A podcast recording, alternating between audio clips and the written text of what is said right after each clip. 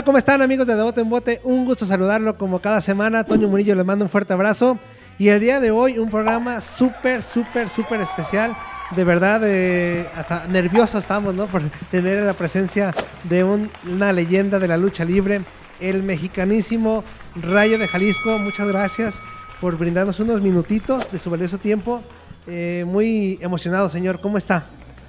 Pues nada que agradecer, pues eh, aquí estamos para ahora sí platicar un ratito y estar conviviendo un rato. Ya sabes, todo este encerramiento también de repente uno lo tiene aburridón y pues venir a este tipo de entrevistas para nosotros es muy agradable. No, al contrario, y para nosotros pues es, es formidable tener a una leyenda de la lucha libre en nuestro programa. Así que bueno, señor, pues ya son 45 años del Rayo de Jalisco Junior.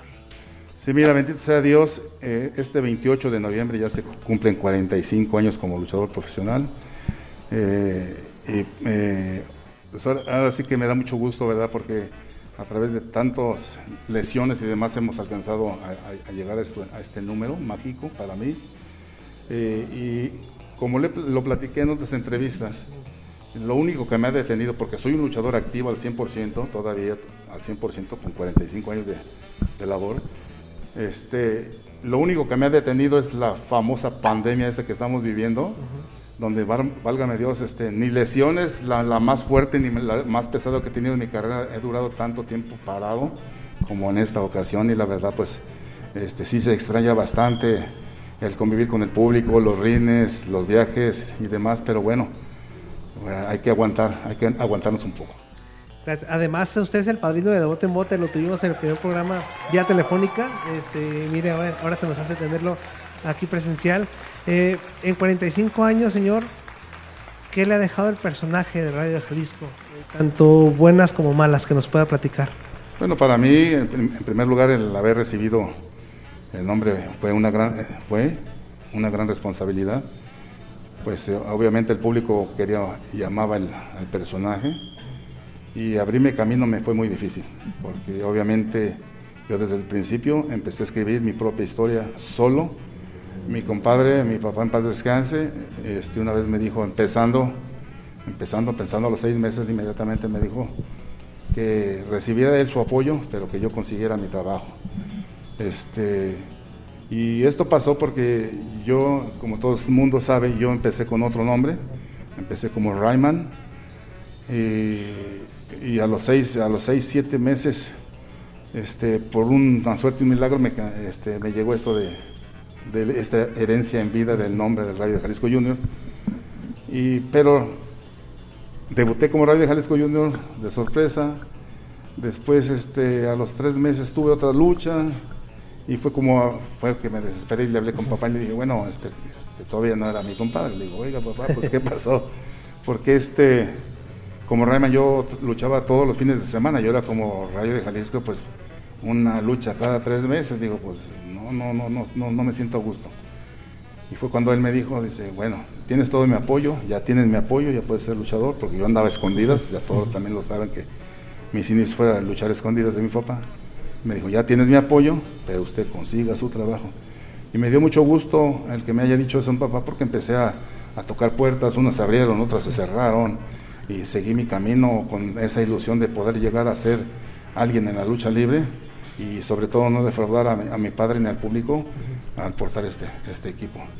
Una de las anécdotas grandes que tengo eh, de alguien que yo pensé en esos, en esos tiempos que me iba a abrir la puerta con facilidad porque me conocía desde niño, porque aquí en la Arena Coliseo de Guadalajara, aquí en, esta, en este ring yo entrenaba.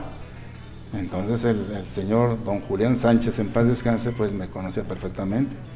Yo cuando vine a pedirle este, una oportunidad, yo ya, ven- yo ya tenía mi experiencia, yo ya venía de trabajar para la empresa mexicana de lucha libre, hoy Consejo Mundial de Lucha Libre. Los domingos yo se los daba a ellos y nada más iba a Puebla o a Acapulco. Un día de esos yo dije, quiero estar en, quiero estar en Guadalajara. Me dijo, pues ve a, ve a la oficina y ahí te van a dar la oportunidad. Entonces, este, me vine con la ilusión, hablé con el señor don Julián Sánchez, papá, y yo trayendo mis programas, eran programas donde yo hacía pareja con el Santo en paz descanse, con Blue Demon en paz descanse. Solitario, Ángel Blanco, Ray Mendoza, René Guajardo, enfrentarme con ellos. O sea, un programa siempre en la estelar y siempre contra esos grandes monstruos de la lucha libre de ese entonces. Y pues ni siquiera los volteó a ver, agarró así, los puse en su escritorio, mi licencia, y mira, tengo licencia vigente y me los, hice un lado. Y me dijo, no hay trabajo. Y bueno, ya triste, pero bueno, me agarré y me salí, pero eso no hizo que bajara yo la guardia, seguí, continué tocando puertas, más para acá, más para allá, seguí mi camino, este, hasta que una vez en Puebla, con el, programador de Puebla, don Gustavo Salazar, le platiqué lo que me había pasado esa experiencia y él fue el que me dijo, este, pues ve con don Salvador Lutero, dice, él es el mero jefe de aquí de todos nosotros, es el mero jefe de la empresa mexicana, él sí te va a oír. Y, bueno, en una de esas que fue un domingo, me quedé para el, lunes y me fui inmediatamente a la Arena México, muy temprano. Este, y obviamente, pues, eh, en aquel entonces, pues no está como ahora, ahora parece una fortaleza, ¿no? Hay muchísimas puertas para alcanzar a llegar a programación o para subir, cuando menos. Antes era libre. Entonces pasé, subí, le dije, la secretaria del señor don Salvador Lutero, dice, al fondo. Ya me pasé al fondo y la vi, oiga, este, quiero hablar con don Salvador Lutero. Y de parte de quién, ya le, ya le dije quién, se levantó, tocó y a los dos minutos inmediatamente fui recibido. Dije, ah, caramba, bien. Y me trató muy bien, me trató como si me conociera, no como aquí que me desconoció. Y el señor don Salvador realmente no me conocía. Y me dijo, ¿cómo estás? ¿Cómo estás muchacho? Bien. ¿Qué se te ofrece? ¿Cómo está tu padre? No, pues ahí anda. Sí, ya sé, ahí anda de vago. Sí, ahí anda. Le digo, ¿qué se te ofrece? Le dije, no, pues este, quiero que me den una oportunidad para, para trabajar. Y él inmediatamente, inmediatamente me dijo, pasa al fondo, al departamento de programación. ya, para que empieces de una vez, dije, ah, caramba. y lo que, no, lo que es no saber, ¿no? Muchos de los luchadores de aquel entonces eh, tenían y soñaban con entrar a la Arena México. Y yo no sabía lo que, lo que estaba a punto de hacer. Porque mientras muchos querían, inclusive los martes populares de la Arena Coliseo de Ciudad de México, eran eh, los luchadores de la estrella, eran buenísimos, buenísimos. Y nunca alcanzaron a tocar el ring de la Arena México.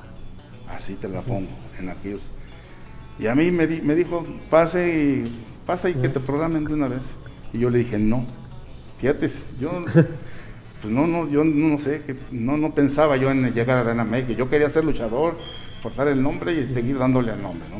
Entonces me dijo, este, este, ah, caramba, ¿qué quieres? Digo, no, es que yo lo que quiero es que me dé trabajo, pero en Guadalajara, que como luchador local. ¿Estás seguro? Le dije, sí. Dice, pues ve, no hay problema. Le dije, no, sí hay problema, porque Allá ya me corrieron, ah. ya me corrieron, me cerraron la puerta, me metieron el papel, y digo, no, si hay problema. Dice, ah, no te preocupes, inmediatamente, para, para que o sea, ya era la suerte, o sea, inmediatamente tomó el teléfono, eh, a ver Julián, ahí te va este muchacho, bla, bla, bla, algo, preséntate mañana, ya está todo listo. Muchas gracias, señor.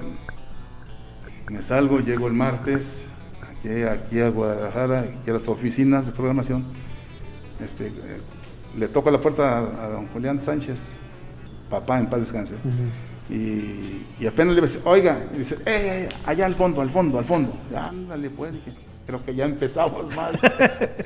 ya dijo, allá al fondo con, con Rey Plata, que es el, programador.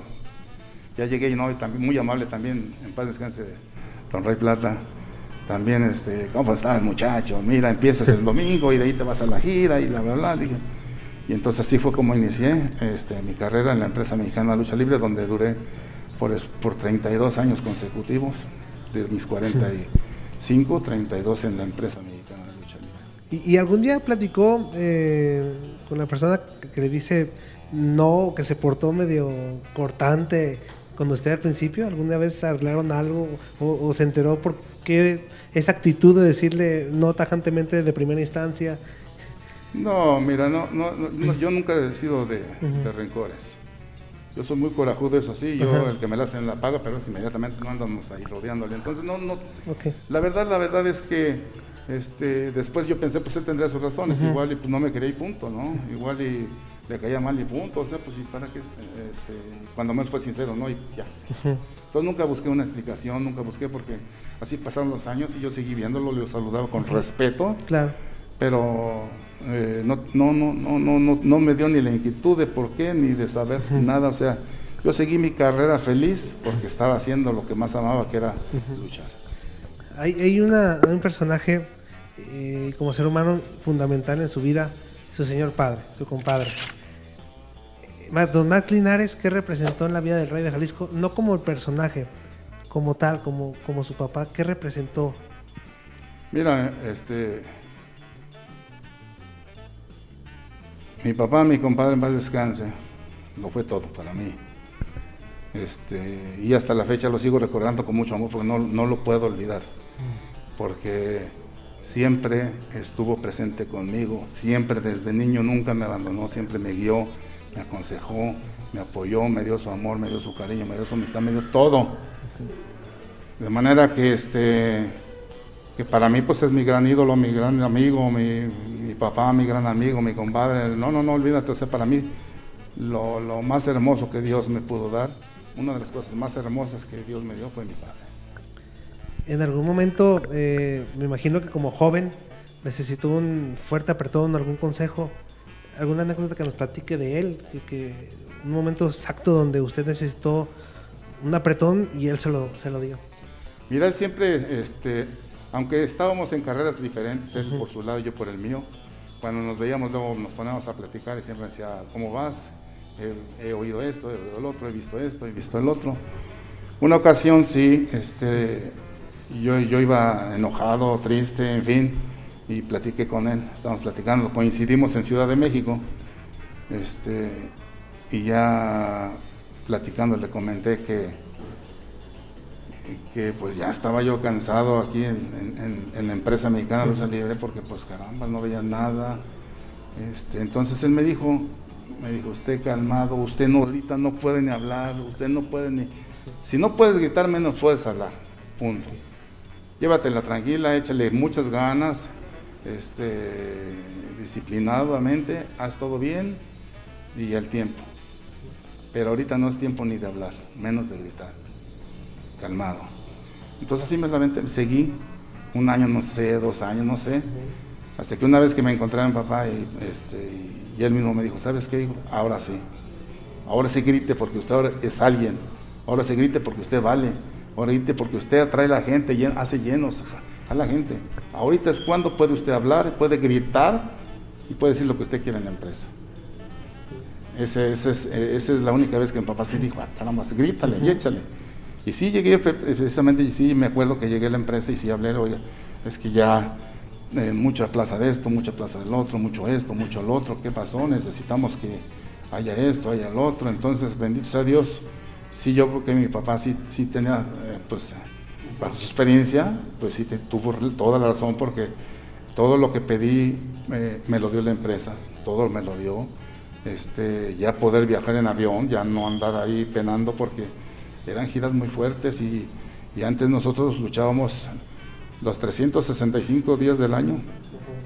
No había cumpleaños, no había navidades, no había nada, no veíamos a los hijos, no veíamos a la familia, entonces si estaba difícil y luego más estar viajando 18 horas, 15 horas, 16 horas en camiones que olvídate y luego subir a luchar en rines que la verdad ahorita es una hermosura luchar en, este tipo de luchadores de, rines, perdón, porque nosotros estamos preparados, nosotros sí nos enseñaron a caer, nos enseñaron a, tratar de lastimarnos lo menos posible, porque de todos modos te lastimas, obviamente, eh, pero, pero este pero pero este ya en estos reines olvídate es una chulada. Si yo hubiera nacido en esta época hubiera sido un rey porque pues obviamente yo estoy muy preparado me siento muy preparado pero este por tantos viajes eh, reines tan feos y, y llegaron muchas lesiones no y las luchas tan fuertes que eran antes entonces pues sí este eh, recibí de la empresa lo que, lo que le pedí y pues seguimos adelante. Pero ese fue uno de los, de los, de los consejos que mi papá me dio. Señor, hablar del rey de Jalisco, de la dinastía Linares, pues es hablar de idolatría, ¿no? De, que inmediatamente cuando decimos lucha libre, el rayo de los rayos de Jalisco. En algún momento usted ya como bien dice, eh, en el 90 obviamente, con ese sobrecupo que hubo en la Arena México contra 100 caras, después usted ya estelarista totalmente, que no, nunca ha bajado de esos planos. ¿Alguna vez sintió en 45 años de carrera que el personaje lo rebasó? ¿A qué voy? ¿De alguna forma perdió piso con tanta fama que tuvo o que tiene actualmente? No, mira, nunca he el piso. Yo soy este, una persona muy noble. Yo soy el hijo del pueblo, como dirían por ahí. O sea, me, caracteriza mi humildad. Disculpa que lo diga yo mismo.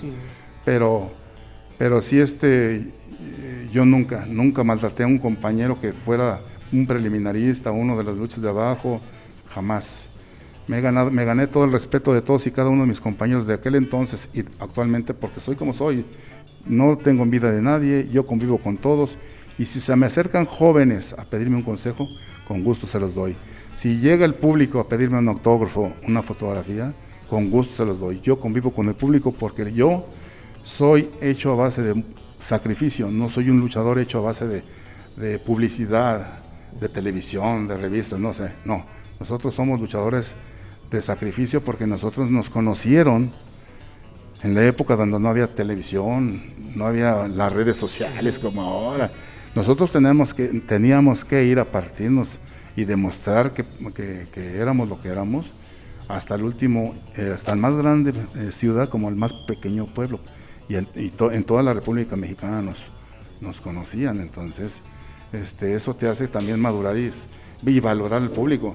Y si estás hoy por hoy todavía en el gusto del público es por algo, ¿no? Pues yo creo que porque te, siguen porque pues tienes algo.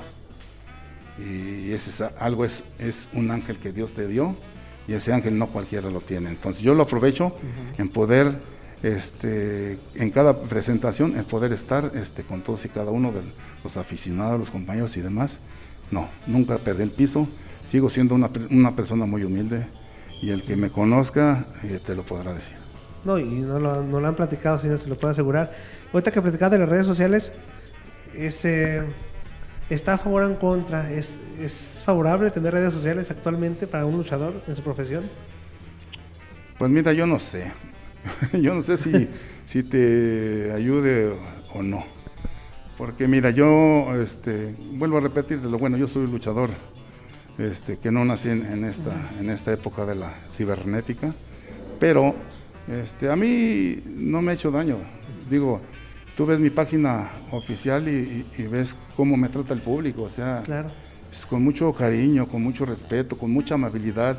No hay, no hay, gracias a Dios, no hay un comentario malo. Por ahí de repente te mandan mil y cuatro mil mensajes y de esos cuatro mil, uno de repente que sale allá, no sé ni por dónde andaba, pero, pero así, o sea, no, yo creo que eh, sirve para estar en contacto con el público que no nos puede ver en persona o que nos vio cuando estaban pequeños y que ya tienen hijos y que ya están casados y demás, el poder tener ese contacto con uno yo creo que también les alegra un poco y es para lo que nos ha ayudado realmente a nosotros como luchadores veteranos, pero realmente como para otra cosa yo creo no, no veo.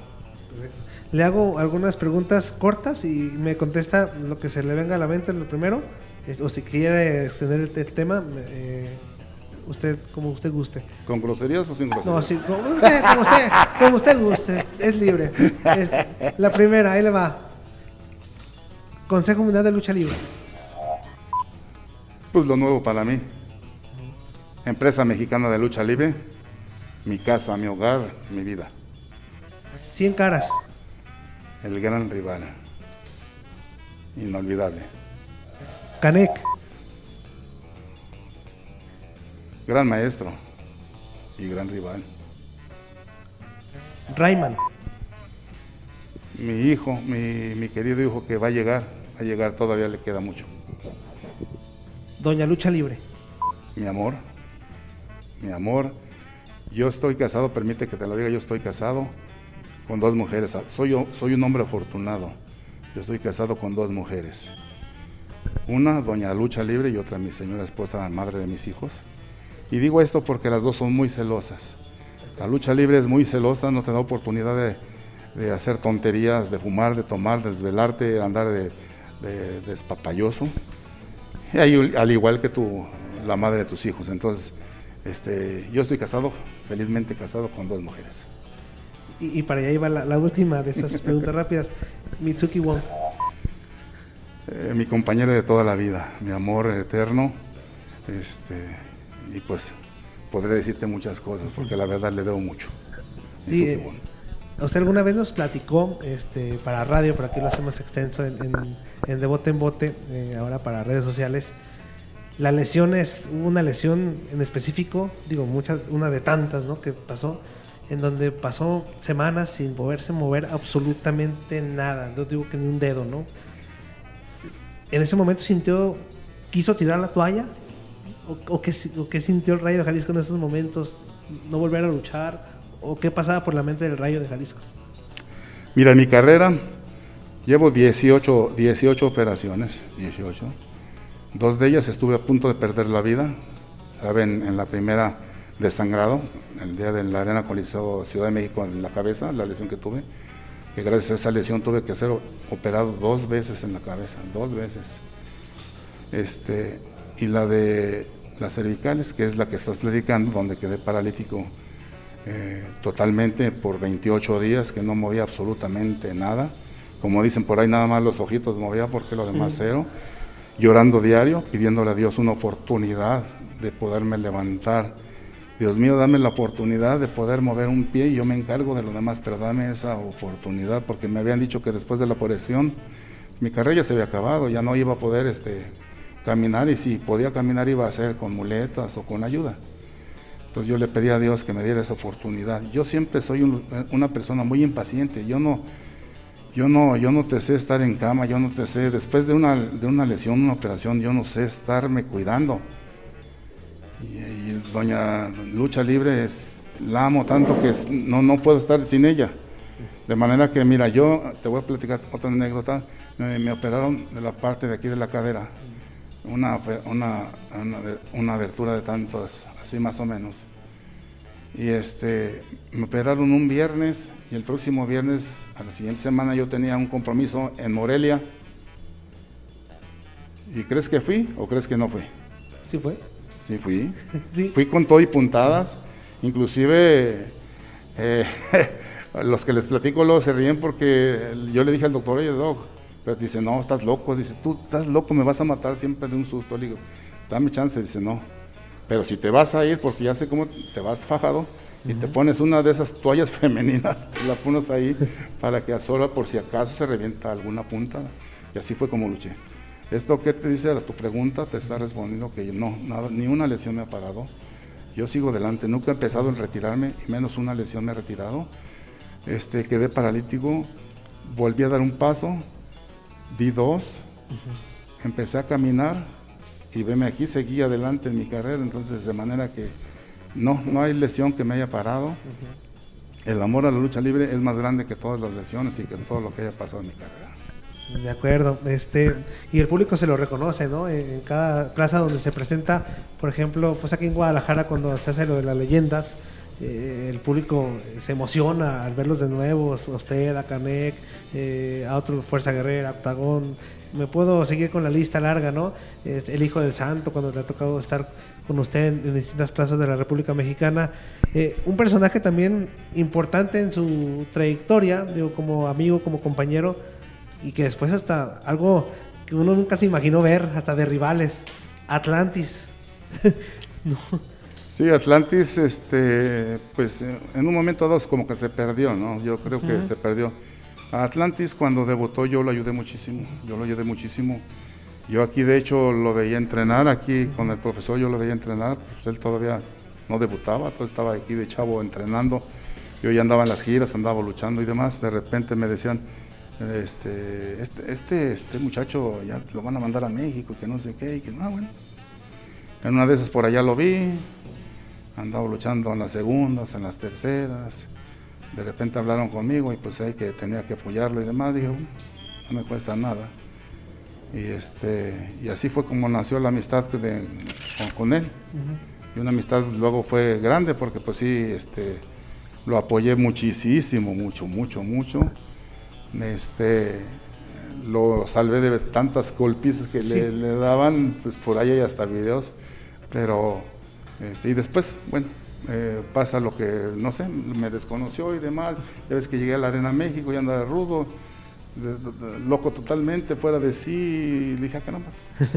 pues no, no, no, no supe por qué, después ya habló conmigo y pues bueno, este, pues seguimos siendo amigos. Sí, que incluso yo recuerdo cuando lo entrevistaban a usted y eh, usted estaba como desconcertado, ¿no? De, no saber qué estaba ocurriendo, porque pues como bien dice, amigos de, toda la vida, usted lo impulsó, lo ayudó y de repente verlo en esa etapa como rudo al lado de Último Guerrero y, y demás, pues sí se le hizo eh, pues raro, ¿no? El hecho de que fuera contra usted. No lo voy a mentir, como aficionado yo creo que nos llegó hasta emocionar la idea de ver un duelo, porque hasta lo mencionaron, de, apuestas, ¿no? Entre ustedes dos, porque ver a, dos eh, señorones de la talla de ustedes enfrentarse en apuestas, pues para todos es muy atractivo. Pues sí, de hecho, de hecho a mí me hizo enojar tanto porque el que, el que, el que toca en mi máscara. Eh, para mí mi máscara es sagrada, ya, ya cuando empiezan a tocarla, la rompes y demás, híjoles, esos ya son problemas más fuertes. Entonces él lo hizo esa vez, me acuerdo en la Arena México, y ¿qué te pasa? O sea, yo, yo, yo no sé, de alguna manera yo pensaba que iba a entrar, y eh, íbamos a luchar, ¿no? Por su, bueno, él andaba en el bando rudo, pero pues eso no quita que pues lo conocí como técnico y yo le había dado fechas al, al consejo y me encontré con él y no, fue todo lo contrario, pasa eso y yo sí exploté y hasta le dije, o sea, le dije, bueno, si de veras quieres, tú sabes que conmigo no se anda con medias tazas, o sea, o vas o no vas. Y si te metiste con mi máscara, entonces estás jugando rudo, pues vale, le tienes que entrar. Y no, pues no, no, hubo nada, nada, y pues ya mejor me salí de la... Otra vez de todos se acaban las fechas que tenía con Señor, también, eh, digo, ya, ya mencionamos a Sin Caras, pero una tercia, o también una dinastía que fue importante en su trayectoria, un obstáculo que, semana a semana usted tenía que eh, sobre, sobresalir, los dinamita. Este, no hay que dejarlo también fuera de la historia del Rayo de Jalisco, ¿no? Porque es una rivalidad clásica. Sí, no se puede olvidar. Rayo de Jalisco, hermanos dinamita. Toda una época, todo un clásico. Los hermanos dinamita, los, los rivales más fuertes que me he encontrado en mi carrera como luchador profesional Primero, obviamente, con, con 100 caras, Caramelo Reyes, que eh, en la que hicimos, nosotros éramos grandes amigos y comíamos, ahora sí, como dicen por ahí, comíamos hasta del mismo plato. De repente este, me desconocen en una lucha en Ciudad de México, me da la espalda, me golpea y digo, ¿qué pasa ahora? ¿Qué pasa? Entonces, este. Eh, no, lo, no lo aguanté, nos fuimos a los golpes y vivíamos hasta donde mismo, vivíamos en, en, unas casas de departamento ahí en, en Ciudad de México con una, una, señora, una española que nos rentaba ahí los cuartos y era donde llegaban casi la mayoría de los de Guadalajara. Entonces ahí todavía convivíamos de repente y después de ahí ya cada quien por su lado y, vino las tranquizas, las golpizas, las lastimadas, los enfrentamientos fuertes, sangre, máscara, en fin, este, lastimarse noche tras noche eran este, luchas mucho, muy, muy difíciles. La gente las disfrutaba, como dicen, porque muchos todavía hasta la fecha que tienen comunicación precisamente por las redes es lo que platican que esas son luchas, ¿eh? qué rivalidades, qué golpizas, le agradezco por todas esas noches. Y digo, ay caramba, qué bueno que agradezco. Nosotros terminamos bien, bien amolados, pero sí, eh, no podemos olvidarnos de 100 caras porque, bueno, este para estar en el libro de oro de la, lucha libre hay que escribir renglones de oro dentro de ese mismo libro. Yo creo que ya escribí yo varias y una de ellas este, fue precisamente ese gran lleno que nadie ha podido hacer. Llegaron chavos, chamacos nuevos con toda la publicidad del mundo, de telenovelas, no sé, videos, eh, en fin, revistas, tele y demás comerciales y no pudieron hacer nada ¿Por qué? Porque, vuelvo a repetirlo, nosotros somos luchadores de, sacrificio, entonces nosotros nos entregamos y es lo que quiere el público, que te entregues al 100%. Y entonces esa noche fue una noche mágica donde se quedaron más de 15 mil, más de, eran, eran de 12 a 15 cuadras alrededor de la Gran México cerradas. se cayó una barda, se cayeron aficionados de esa barda precisamente por el sobrecupo. Este, un, guitarrazo, hubo de todo. Entonces, este, una noche mágica donde ni siquiera nosotros teníamos la publicidad que se dio esa noche, porque yo me acuerdo, yo, me, yo recuerdo que todavía después de que terminó mi lucha llegué a casa y, este, y en el noticiero de Jacobo Zabludowski, que pues ese pues, era un señorón de la noticia, pero que nunca tocaba lo que era la lucha libre, como siempre el patito feo. Y de repente esa noche dijo, y en una lucha en la Arena México, un enfrentamiento máscara contra máscara, Rayo de Jalisco contra 100 caras, tremendo, o cayeron bardas y demás. Digo, ah, caramba, nos dieron hasta esa publicidad. Entonces, este, también esa está ya nominada como la mejor lucha de, aniversario de la Arena México y, una de las mejores luchas de máscara contra máscara. Entonces, ¿qué más que te puedo decir? Que fui escribiendo y es por eso que es cuando puedes decir que eres una leyenda. Por lo que has escrito, por lo que has hecho dentro de la lucha libre. Hay muchos que se autodenominan leyendas y digo, bueno, mijo, pero pues ¿qué has escrito o cuántos años llevas ya? Ahora a jóvenes de 15 años, de trayectoria, 20 años, le dicen leyendas. Digo, no, pues estamos fritos. Para ser leyenda tienes que haber escrito y te haber de veras cursado la, la, universidad con todo. Entonces, y, y, los hermanos no se digan, ¿no? Estar enfrentándome después a 100 caras, Máscara año 2000 y por último integrarse el más pequeño, pero el más loco de los locos, en paz descanse. En Universo 2000, la verdad, ah, cómo me hicieron ver mi suerte. ¿eh? Que no sé si coincida, pero creo que, eh, digo, cuando le gana la máscara a 100 caras, termina esa rivalidad, pero nace contra Carmelo Reyes, obviamente, esa rivalidad. Pero con los años, como que le cede la rivalidad a Universo porque es el que toma más fuerza contra usted, ¿no? Universo 2000.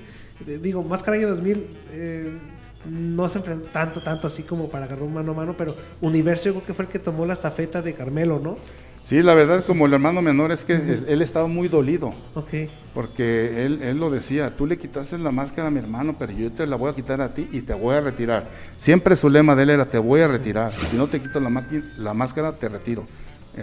pero lo voy a hacer. Entonces era mucho su, su, sus ganas de de acabar conmigo, de, universo que, obviamente se notaba que de repente era 100 caras, número uno, este, universo y más que 2000, así escalonado, y después como que cuidaban mucho al menor para que me diera mi tranquisa y los dos estaban haciendo guardia, o sea que de todos modos, este, eh, eran unas, unas, unas tranquisas tremendas el enfrentarse el Rayo de Jalisco contra contra los hermanos de Dinamita, pero ya lo acabas de decir, Rayo de Jalisco fue un gran clásico de la lucha libre, que después de la máscara todavía, todavía estuvimos, no sé, 10, 15 años con, con manos a manos y yendo la gente y pidiendo a la gente esas manos a manos de desquite, integrado ya con Universo, que también andábamos con ese, esa, esa cuestión del máscara contra máscara.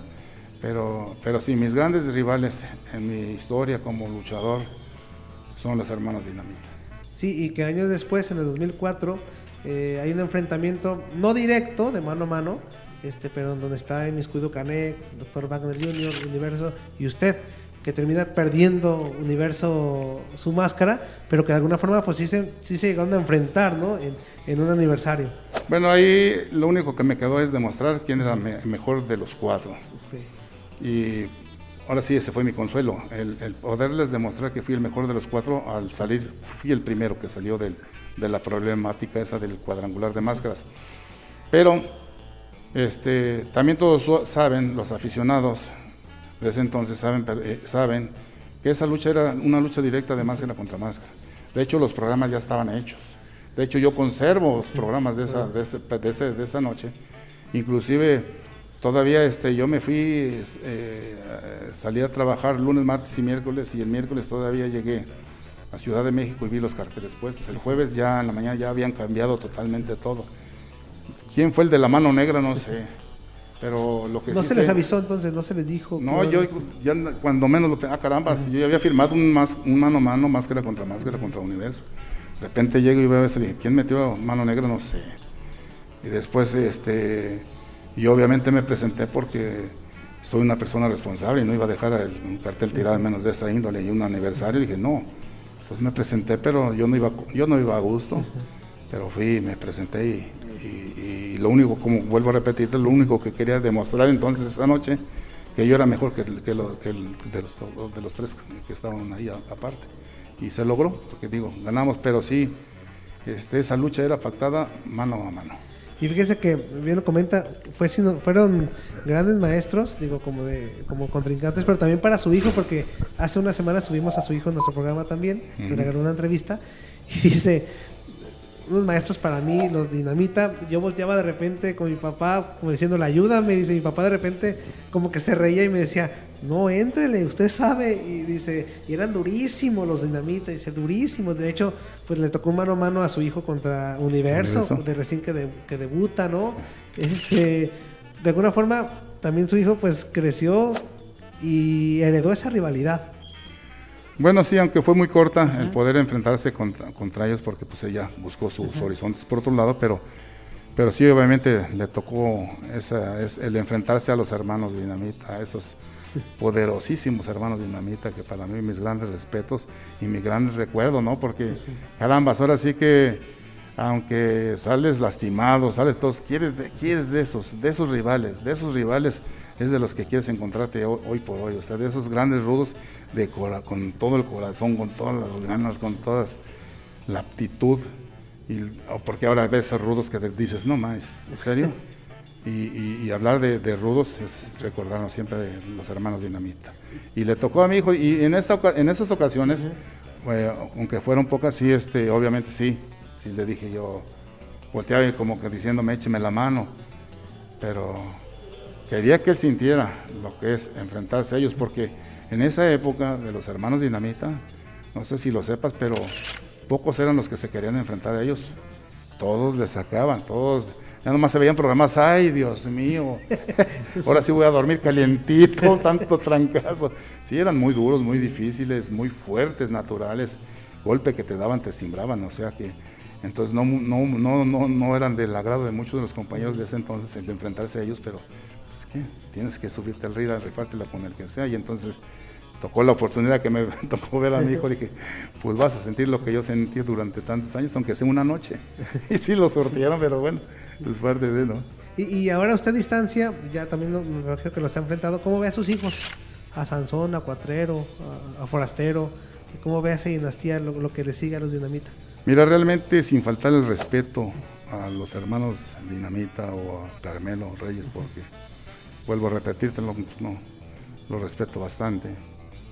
Y vuelvo a repetir, no es miedo, es respeto. No hay que confundir mucho. Decían, es que le tiene miedo. No, miedo a nadie. Respeto sí, porque hay que respetarnos. Y, honestamente te digo, no los he visto.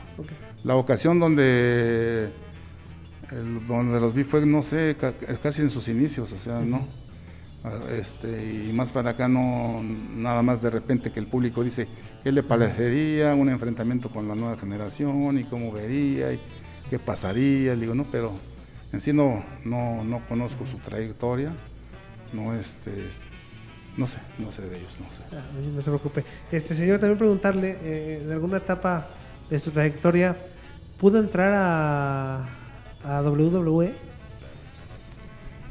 Mira, este, eran los, los 80 cuando era la WWF, la, WWF, y entonces, este, antes mandaban reclutadores, mandaban gente al mundo a buscar gente que le sirviera para la WWF. Este, en, ese, en ese entonces yo no sabía, pero fueron a buscarme exclusivamente a mí a las oficinas de la Arena México. Y les dijeron que no, que estaba muy ocupado, que conmigo no, no contaban, que bla, bla. Bueno, entonces eh, se supone que esa semana habían ido, eh, estaban yendo para convencer a la oficina, pero decían no, no, no, no y no. Y el viernes que fue la función, este, fueron a, fue a verme esta persona y me mostró sus, sus credenciales y me dijo, yo soy el reclutador, me mandaron exclusivamente para buscarlo usted porque nos gusta su personaje, su estatura, su peso, su estilo, todo, todo usted nos interesa para que sea integrante para la WWF. Y pues yo me emocioné, ¿no? Dije, caramba, pues allá puro grandulón y puro pesado, pues apenas quedo al, al, trancatazo. Pero este, mi sorpresa fue que me dijo, pero no lo dejaron ir, que está usted muy ocupado. Le dije, ah, ¿cómo? Y a mí no me dijeron nada. Le dije, ¿cómo? Sí, no. Este, me dijeron que está muy ocupado y que usted no puede ir. dije, ah, caramba, pues bueno. Mero me dejó su tarjeta con todos sus contactos para poderlo localizar. Dice, si puede o quiere, pida permiso para que vaya. O quiere usted por su mano, bien recibido, aquí está, porque venimos por usted. Bueno, así quedó. Yo hablé a la oficina, a la empresa, y me dijeron, no, es que, es que tienes mucho trabajo, mira bien proyectos y demás. Y, y entonces, pues sí, realmente sí tenía bastante, y, ya no pensé en, irme también. Pero sí, fue una gran oportunidad que yo pienso que se fue, inclusive este, un gran amigo este, que tengo también, eh, Mil Máscaras, es un amigazo de muchísimos, muchísimos años, y por esos años me decía, y él me decía, cada que me veía me decía, este, oye muchacho, ¿tú qué haces ahí en la empresa? Le digo, estamos trabajando. No, no, no, dice, tú no necesitas de ninguna empresa, de ninguna empresa. Tú vente a trabajar como yo, vente a trabajar al mundo, vete a trabajar a, donde, te, donde te contraten, no necesitas de empresa. Tú tienes todo, peso, estatura, nombre, estilo, todo, preparación, todo. Dice, y no, así quedó, no le hice caso, me siguió regañando, cada que me veía me decía, yo estaba a gusto en la empresa, pero sí me quedó esa cuestión de que pude haber entrado, este, porque venían por mí expresamente, no había que por palancas, que por demás, porque digo, después pasaron los años y en el 95 vinieron por gente, pero no, no le dieron la que quieren, mandaron tres personajes que tronaron porque pues no dieron el ancho para allá. Y pues bueno, así quedó la lucha libre ahora con tanta globalización que se puede ver lucha libre prácticamente en todo el mundo, muchas empresas, ¿sigue creyendo usted o sigue eh, teniendo ese pensamiento de que la lucha libre mexicana es la mejor? No, claro que sí, definitivamente, claro que sí. Yo sigo, te digo, yo sigo vigente, mira, este, y lo dije también hace un momento, la, pandemia, este COVID, fue lo único que ha detenido mi carrera. Este año este, pintaba para ser uno de los mejores en mi carrera porque empecé en, enero. Yo normalmente descanso enero y febrero y no. En enero con mucho trabajo. Febrero con giras, giras que ya no hacían, o sea, caramba, no salió, ¿de dónde salió? No sé. Pero salían giras de cuatro o cinco días, que vámonos para allá, para, para Chiapas, vamos cinco días, que para Monterrey otros seis días, y ah, carambas. Entonces la gente estaba llena. De hecho, yo tenía lleno ya hasta agosto. Estábamos en enero, yo ya tenía hasta agosto de trabajo más aparte tenía una, una, gira de mes y medio para Europa, otra para Asia, ya estábamos completando los tres meses por allá, y este, más todo lo que estamos trabajando, y desafortunadamente yo dejé de trabajar el, 8 de, marzo, porque ya después los promotores empezaron a decir, pues fíjate que hay esto, hay el otro, vamos a posponer para el otro mes, pues ¿cuál otro mes? Ya ves cuánto ya tenemos, pero eh, sí, yo te puedo decir que sí, la lucha libre mexicana es valorada en el mundo, que todos los luchadores mexicanos que se van y se presentan a, cualquier ring del mundo eh, son respetados y son bienvenidos. La gente tiene, una expectativa siempre por ver un luchador mexicano, tiene esa magia. Y te lo digo porque yo, yo voy mucho para allá y obviamente conozco todo ese tipo de gente y de ese público, perdón, y siempre es muy bien recibido el luchador mexicano precisamente porque consideran que es uno de los mejores.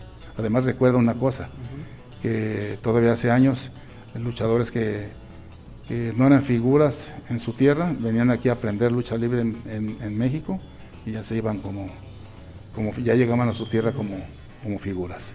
Entonces eso te da más o menos a, saber que la lucha libre mexicana es la mejor del mundo y que aquí vienen a prepararse los que realmente quieren ser lo máximo.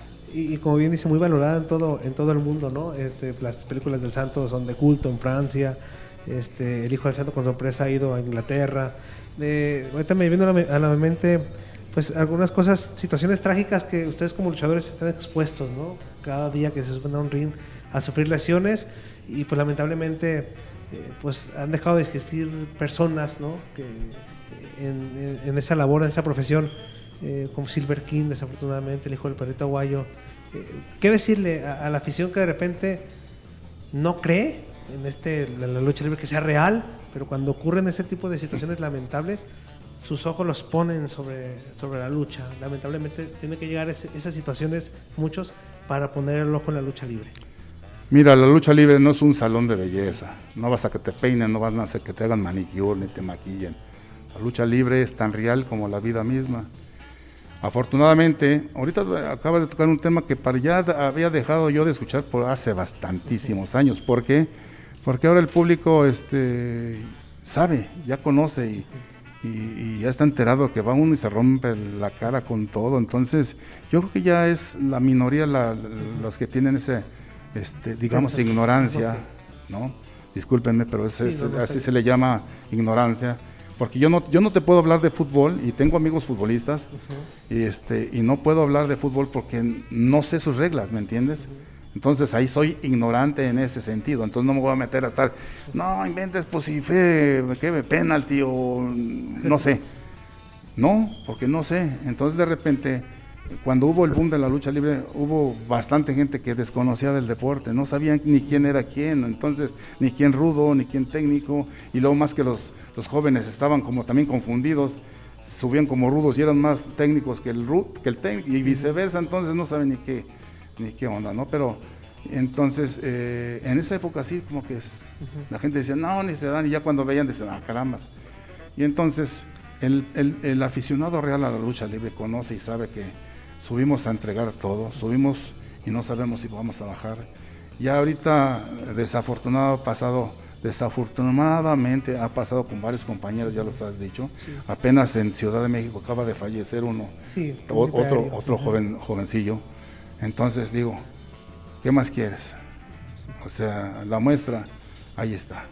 Y uno, yo no me voy a poner a alegar, digo, pues, ¿qué alego?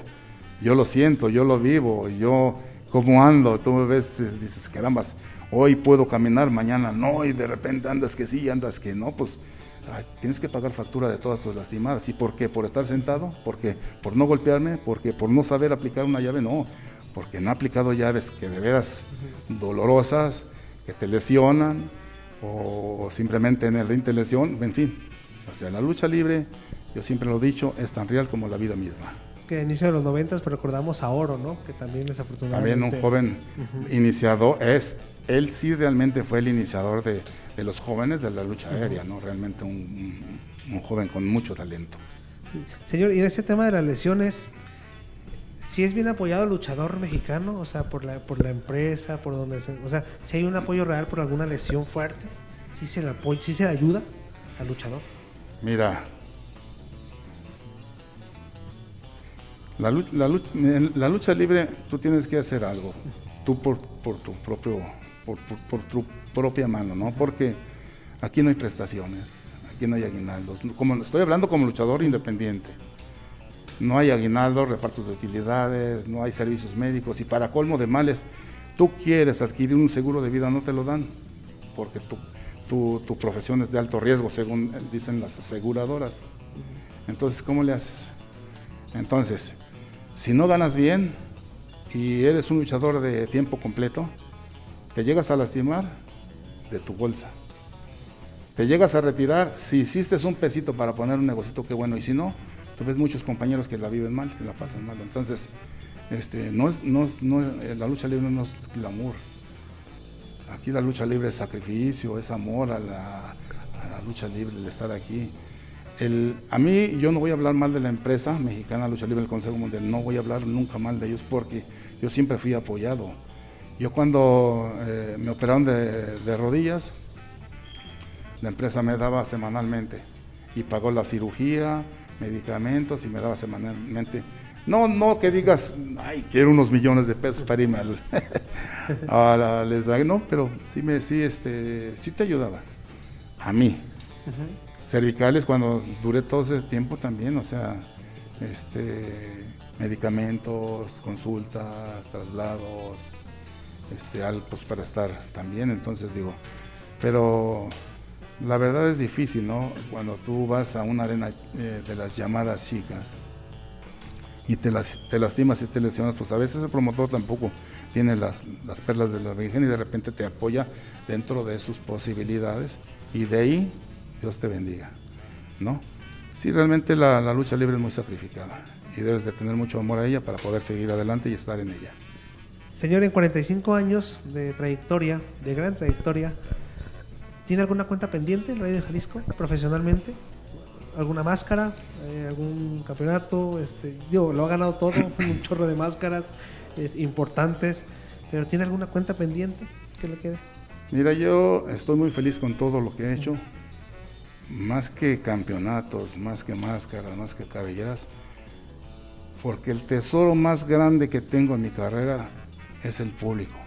Mi tesoro más grande que tengo en mi carrera es que todos y cada uno de ellos me sigue recordando, me sigue apoyando, me sigue siguiendo y que ahora el abuelito lleva al nieto, al nieto al bisnieto y que, y que ahora, ahora ya es otras generaciones las que conocen al Rayo de Jalisco, al mexicanísimo Rayo de Jalisco a estas alturas, o sea, para mí es satisfactorio, ese es el gran tesoro. Porque si hablamos de máscaras y dices que si tengo, digo, son 52 máscaras las que he ganado, son 28 cabelleras.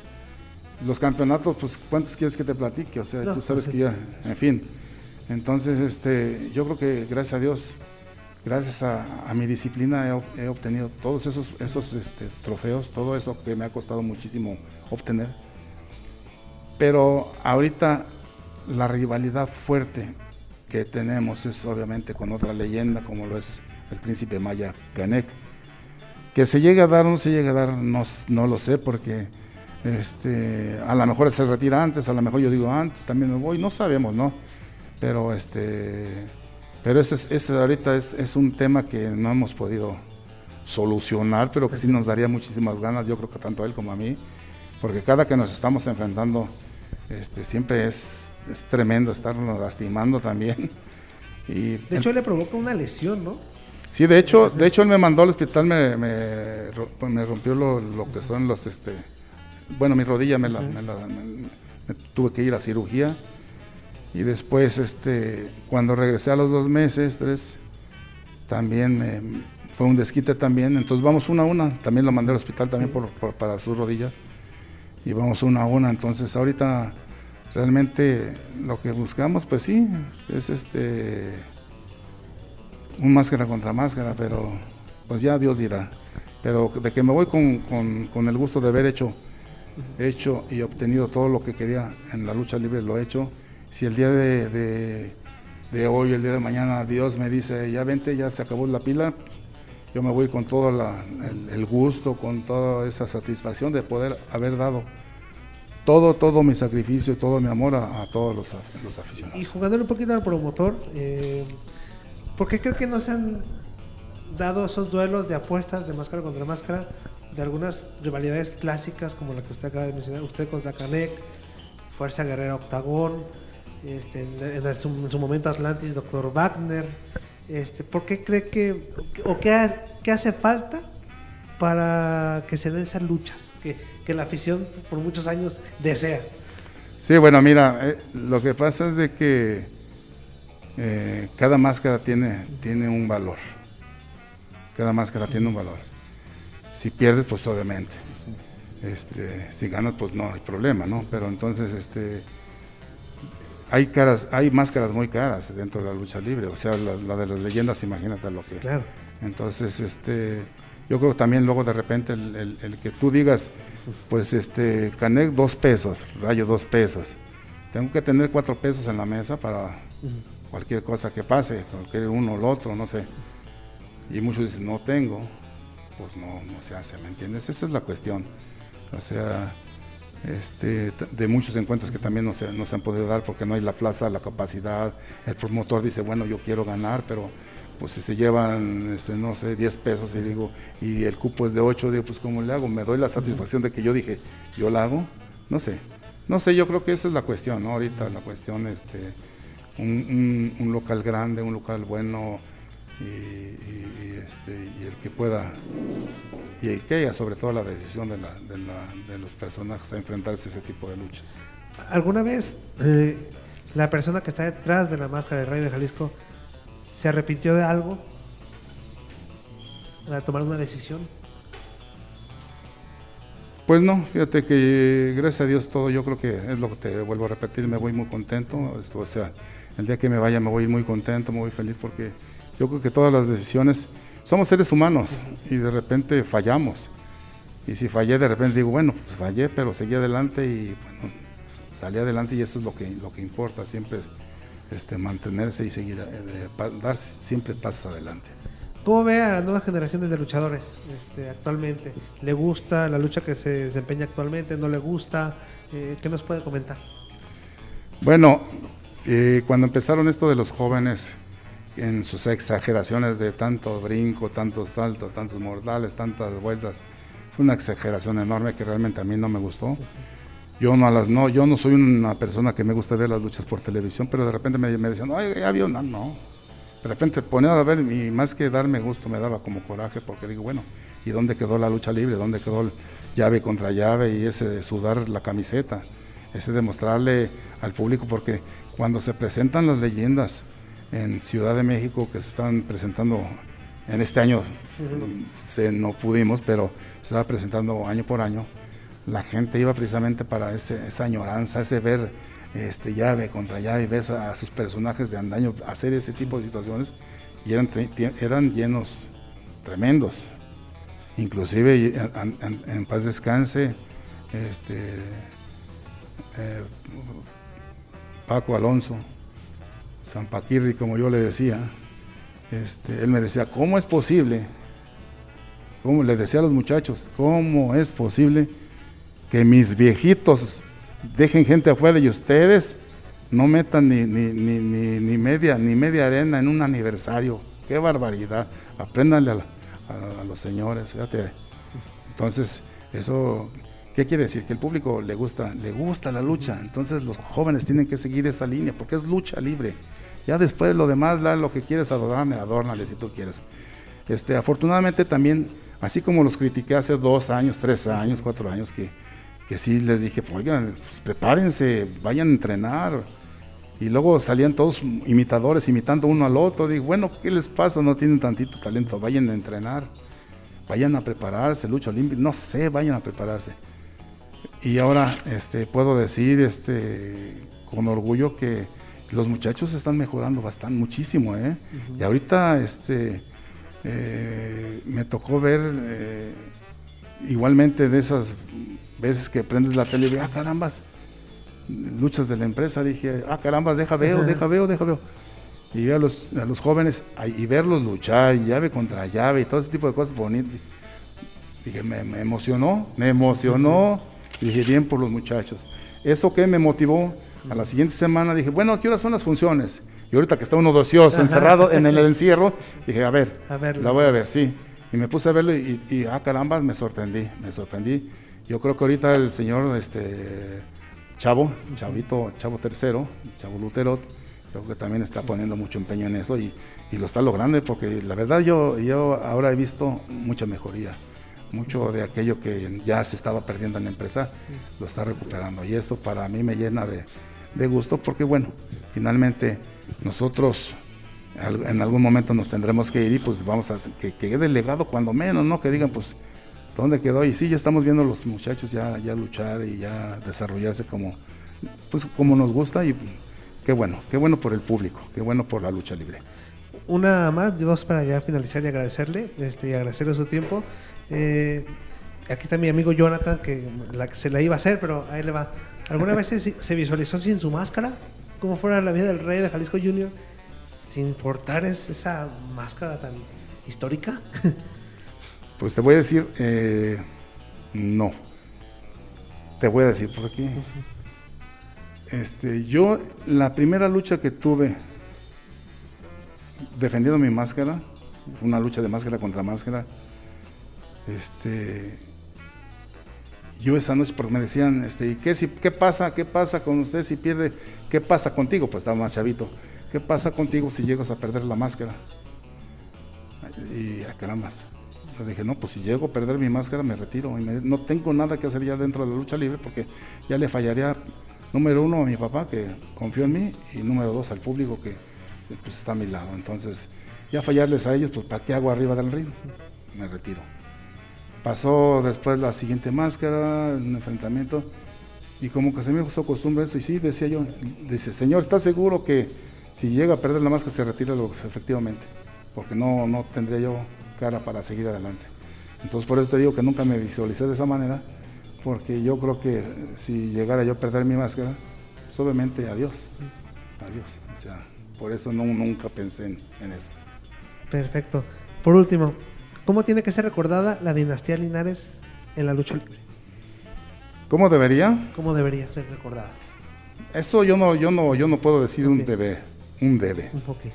Yo creo que es el público, es el, que, es, el, es el que se va a encargar de seguir recordando la leyenda del Rayo de Jalisco.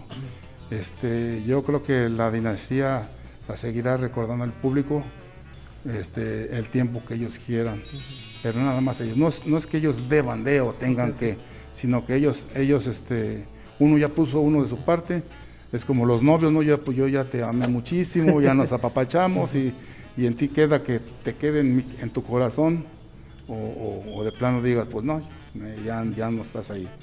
Pero yo creo que eh, la labor que hizo mi compadre en paz descanse y la labor de estos 45 años que yo he hecho en mi propia historia, mi propia leyenda, yo creo que eso se lo lleva el público porque me lo ha demostrado mucho de, de diferentes maneras y, y, en estos últimos tiempos mucho más, el ver llegar hasta los señores grandes con pequeños y, y luego las señoras de repente y este, me fue más esta foto, así como no se la firmo, de una niña que yo tenía en brazos y me decía, pues esa niña soy yo. Ay, Ay. caramba, pues no me haga sentir tan joven. y ya este, verla a ella, ver a sus hijos y que sus hijos ya, uno de ellos traiga hasta mi máscara ahí como, es mi ídolo, rayo. Y digo, eso te llena de emoción. Entonces yo creo que el público te va a recordar como ellos quieren que te recuerde, eh, como, como, como, ellos te quieran recordar. Pero yo sé que, que, que, que nuestra leyenda, nuestra máscara, nuestro, nuestro personaje va a quedar a través del tiempo. Porque tú ves, si hablas de lucha libre, siempre vas a hablar de un rayo de Jalisco. Si tú ves un puesto de máscaras, lo primero que vas a ver es una máscara del rayo de Jalisco. Entonces, yo me voy con un buen sabor de boca, sabiendo que hice mi, mi labor completamente bien. Y el día que me toque irme, pues me voy feliz, me voy contento, no me voy a ir amargado, porque pues, obviamente así debe de ser ya le prometí a la última, pero ahorita me acordé. También hay cuentas pendientes con Blue Demon. ¿También puede ser eso posible? ¿O, o... No, mira, eh, yo creo que con él no tengo nada. Okay. Mira, en su, en su momento, cuando, cuando mi papá perdió su máscara con su papá en, en el 89 en la Monumental Monterrey, yo subí de second de mi papá. Me dolió muchísimo. Ha sido lo que más me ha dolido en la lucha libre, el, el ver a mi papá llorar. Uh -huh eh, ver a, a, mi papá sin su máscara, no sabes lo que sentí. Pero en ese, en ese, en ese, en, por esos, por ese días, esos días, el Blue Demon Jr. acababa de nacer para la lucha libre, o sea, estaba debutando. Uh -huh. O sea, un chavo nuevo y de repente esa noche no sé qué lo, le dio valor de decir, ahora sigues tú, tú y yo.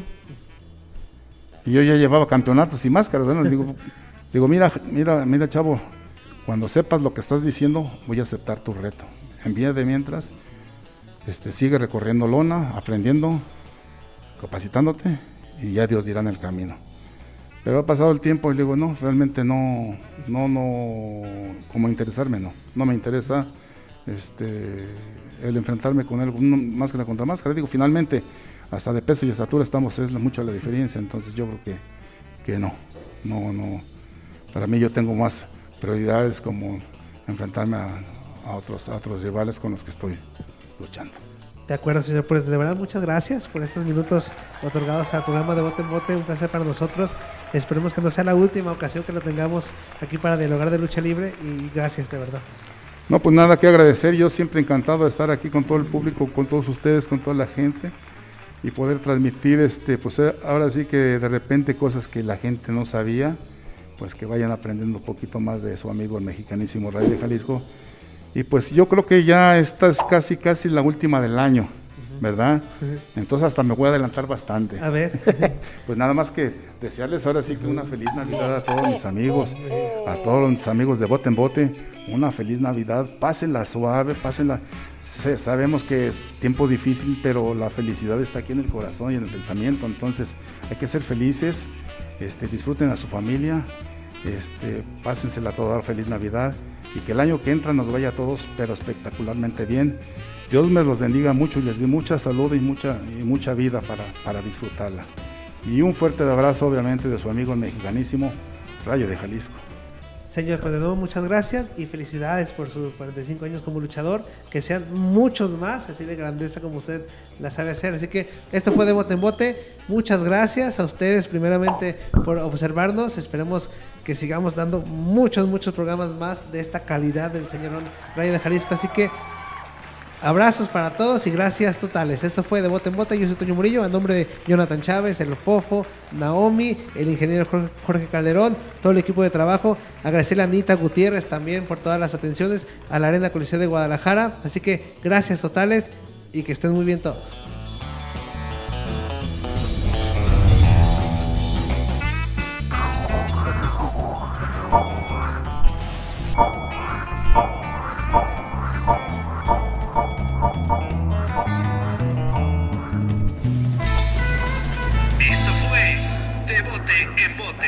Nos vemos la próxima.